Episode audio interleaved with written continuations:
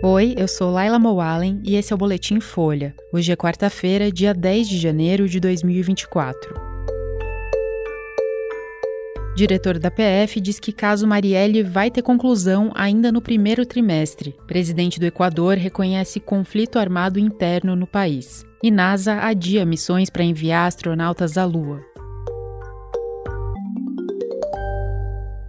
O diretor-geral da Polícia Federal, Andrei Rodrigues, afirmou ontem que a instituição espera concluir em breve as investigações sobre a morte da vereadora carioca Marielle Franco. Durante uma entrevista para a Rádio CBN, ele disse ter convicção de que a PF vai ter uma resposta final sobre o caso ainda no primeiro trimestre. Marielle e o motorista Anderson Gomes foram assassinados a tiros em 14 de março de 2018, quando voltavam de um evento no centro do Rio de Janeiro. Os ex-policiais Rony Lessa e Elcio de Queiroz foram presos presos um ano depois da morte. O primeiro é acusado de ter sido o autor dos disparos e o segundo de ter dirigido o carro usado no crime. Os investigadores tentam descobrir os mandantes e a motivação do crime. A Polícia Federal instaurou um novo inquérito em fevereiro, depois de uma série de trocas no comando da investigação da Polícia Civil e de tentativas de atrapalhar o processo. Com isso, a PF, o Ministério da Justiça e o Ministério Público do Rio assumiram os trabalhos. Em dezembro, o então ministro da Justiça, Flávio Dino, já tinha dito, num balanço de gestão, que o caso estava na fase final.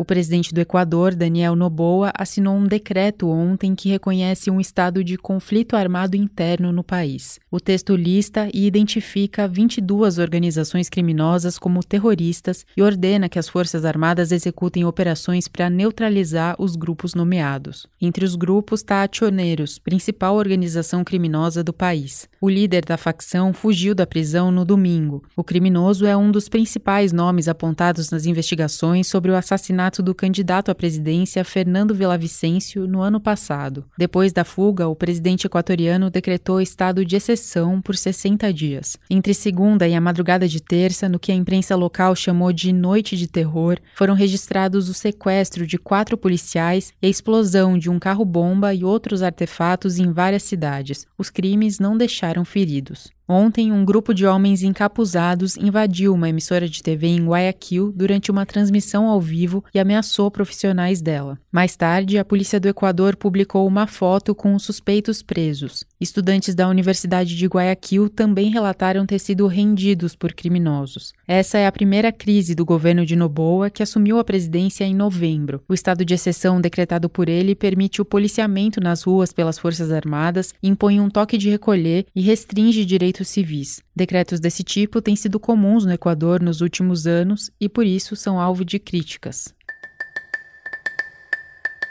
O administrador da NASA, Bill Nelson, anunciou ontem a mudança das datas das próximas duas missões com astronautas à Lua. Ele disse que segurança é prioridade para a equipe e que, com o adiamento, vai haver mais tempo para o desenvolvimento do programa Artemis. O programa foi lançado no fim de 2022 com o envio ao espaço da cápsula Orion, sem tripulação. Os ocupantes eram três manequins com sensores. A Artemis 2, antes planejada para o final desse ano, ficou para setembro de 2025. A missão prevê um voo tripulado ao redor da Lua. Já a Artemis 3 ficou para setembro de 2026. Nessa, o objetivo é pousar no polo sul do satélite. A SpaceX de Elon Musk ganhou o contrato para o desenvolvimento de um sistema de pouso para a Artemis 3. A base do projeto é uma versão do foguete Starship que ainda está longe de estar tá pronto.